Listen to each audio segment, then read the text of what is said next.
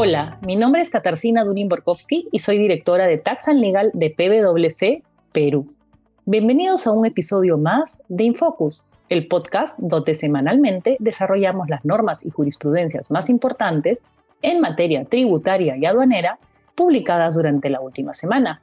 Y también analizamos las normas legales y noticias más importantes y su impacto en las empresas. La semana del 24 al 30 de noviembre nos ha dejado algunas disposiciones importantes que comentar.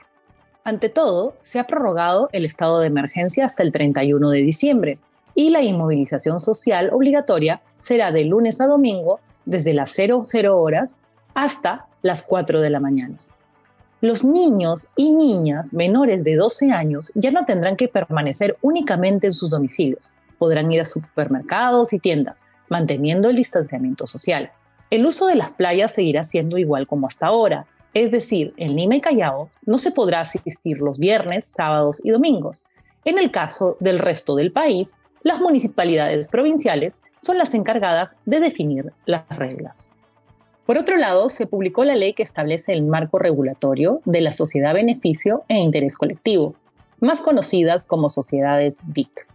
La sociedad BIC es una persona jurídica regulada bajo la Ley General de Sociedades, es decir, una entidad con fin de lucro que se obliga a generar un impacto positivo integrando a su actividad económica la consecución del propósito de beneficio social y ambiental elegido.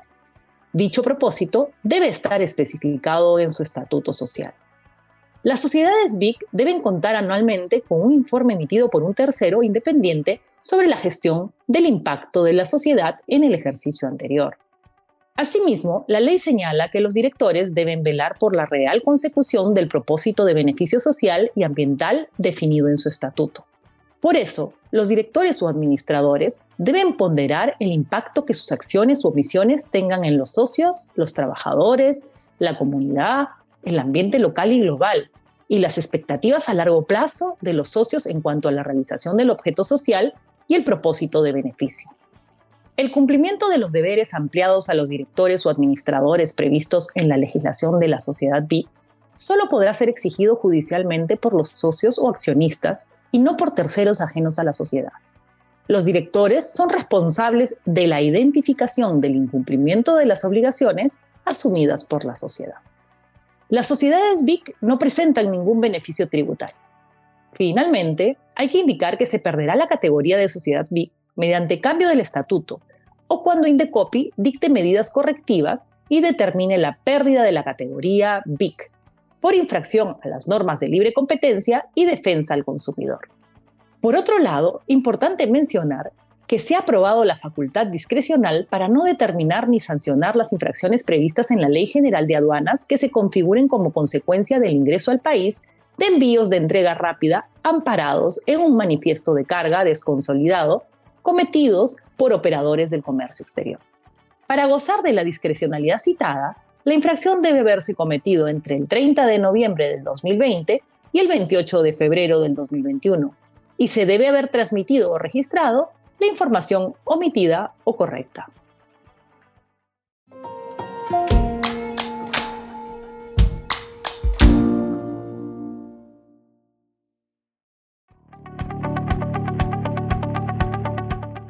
Esta semana tenemos tres informes de la SUNAT que comentar, dos de los cuales refieren a los convenios para evitar la doble imposición suscritos por el Perú con Chile y México. El primer informe absuelve dos preguntas. ¿Se encuentran grabados con el IGB los servicios que prestan las universidades a terceros a través de sus centros de investigación, desarrollo e innovación, también conocidos como IDI? La SUNAT responde que para establecer si los servicios materia de consulta están grabados con el IGB, se debe determinar si estos se encuentran o no vinculados exclusivamente a la finalidad educativa y cultural de las universidades, lo cual deberá analizarse según las características en cada caso en concreto.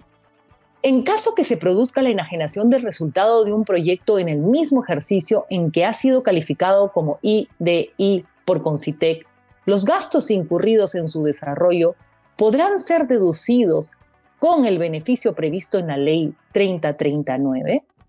SUNAT concluye que la deducción adicional de los gastos en proyectos de IDI no está condicionada a que el contribuyente mantenga la propiedad del resultado del proyecto durante el ejercicio en que obtuvo la calificación por Concitec.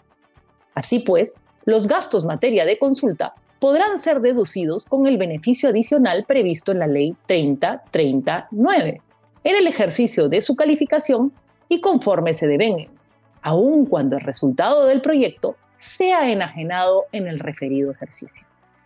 En el segundo informe, referido al convenio con Chile, SUNAT concluye que las rentas obtenidas por una persona jurídica residente en Chile que integra un contrato de consorcio sin contabilidad independiente con una empresa domiciliada en el país, por los servicios que el consorcio presta en el Perú y que no cumple con las condiciones establecidas en el convenio para que se constituya como un establecimiento permanente, no se encontrarán grabadas con el impuesto a la renta en el Perú. En tanto, tales rentas se encuentren comprendidas en el artículo séptimo del convenio que refiere a beneficios empresariales.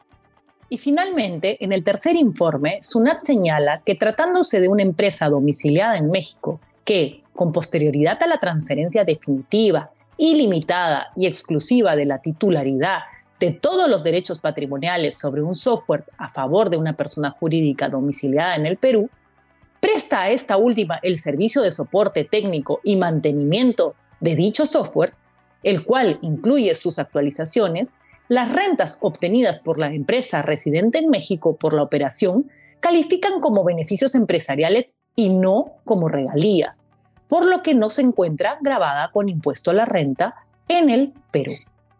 Muchas gracias. Hasta la próxima semana.